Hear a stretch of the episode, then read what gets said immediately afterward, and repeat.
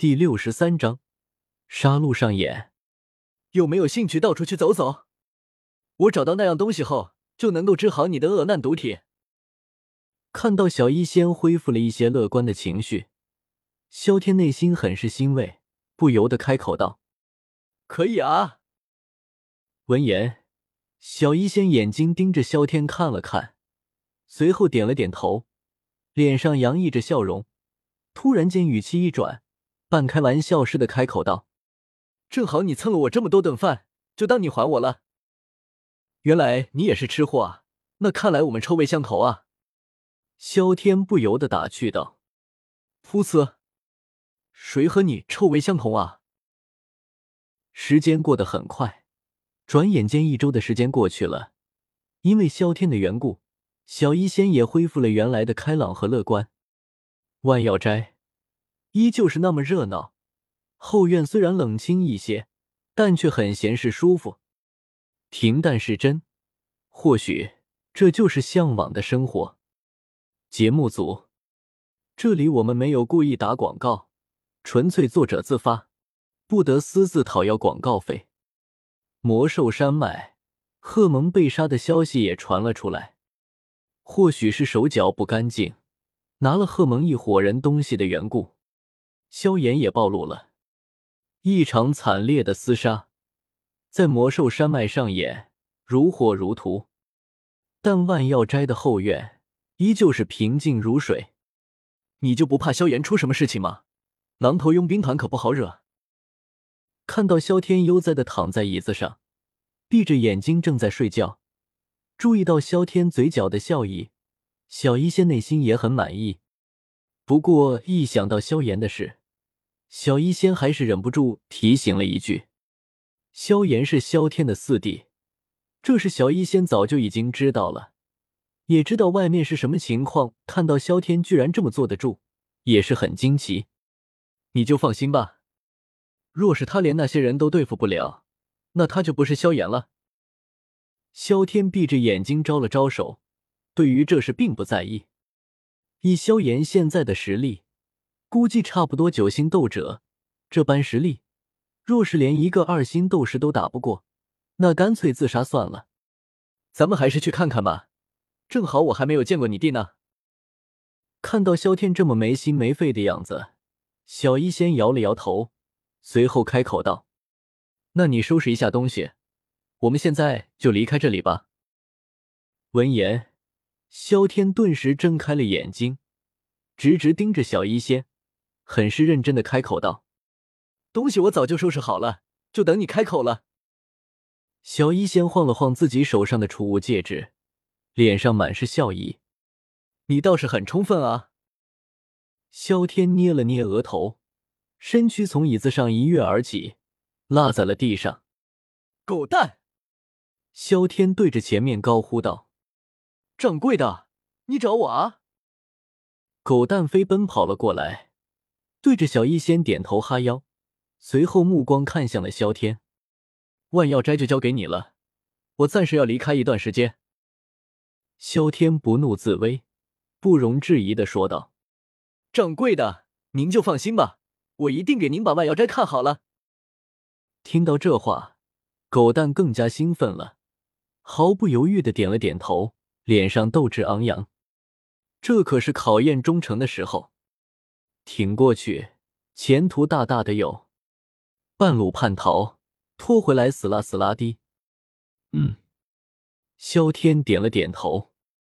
万药斋是个好地方，也是一个值得留恋的地方。他可不想再次回来时，这里已经成了一片废墟。我们走吧。萧天扭头看向小医仙，嘴角微微一笑，不由得开口道：“好啊。”闻言，小医仙点了点头，来到了萧天身边。萧天拉住了小医仙的手，身躯直接飞了出去。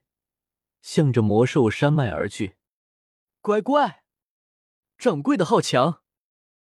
看到萧天居然能够飞起来，狗蛋吓了一跳，似乎想到了什么，瞳孔顿时一缩。难不成掌柜的是斗王不成？他可是记得有人说过，达到斗王就能够上天的。掌柜的，您放心，俺狗蛋一定等你回来。一想到这里，狗蛋顿时更加兴奋，内心暗自发誓要好好抱住萧天这条大腿。魔兽山脉，正如前文所言，一场厮杀正在上演，只不过这场杀戮更像是单方面的，萧炎一点事都没有，而狼头佣兵团则是损兵折将。几天的追杀下来，二团长甘蒙九星斗者的强者也死在了萧炎的手里，算上少团长穆力，狼头佣兵团的高层。此刻只剩下的木蛇一人，而下面的小卒也只剩下不到五十人。该死的，我一定要杀了你！前方看到一个个兄弟倒在了萧炎脚下，身材健硕的木蛇眼睛赤红，满是怒火，恨不得手撕了眼前这个家伙。因为激愤而脸色狰狞，看上去有些瘆人。儿子被杀。佣兵团名存实亡，这样的结果他无法忍受，必须血债血偿。不过木蛇很好的按耐住了躁动的内心，知道萧炎实力不错，能够杀死甘蒙和贺蒙，能够反杀这么多兄弟。纵然知道萧炎的修为现在只是斗者八星，他也没有贸然冲上去。打算用手底下的人消耗萧炎一波，最后他再给予致命一击。轰！呵呵，就剩下你了，能够如此耐得住性子，你还真是老奸巨猾啊！将最后一人劈飞了出去。萧炎目光戏谑的看着木蛇，有些讥讽的说道：“消耗他的斗气。”木蛇的目的，萧炎早就看穿了，不过。他并不以为意，那些小喽啰，他压根不费什么力气。现在该说解决他的时候了。唰，乌黑的光芒一闪，萧炎提起了玄虫尺，脚步轰的一声拔地而起，向着木蛇劈了下来。找死！木蛇也踏步飞了起来，手里的大刀没有丝毫的停滞，直接劈了上去。轰！清脆激烈的震荡声响起，二人齐齐倒退而去。萧炎只是倒退了十几步，而木蛇则是二十步，这才停了下来。该死的，他怎么这么强？感受到自己的手臂都有些发麻，木蛇脸色一凝，满是不敢相信会是这样的结果。对方不过斗者八星，居然能够硬抗他的攻击。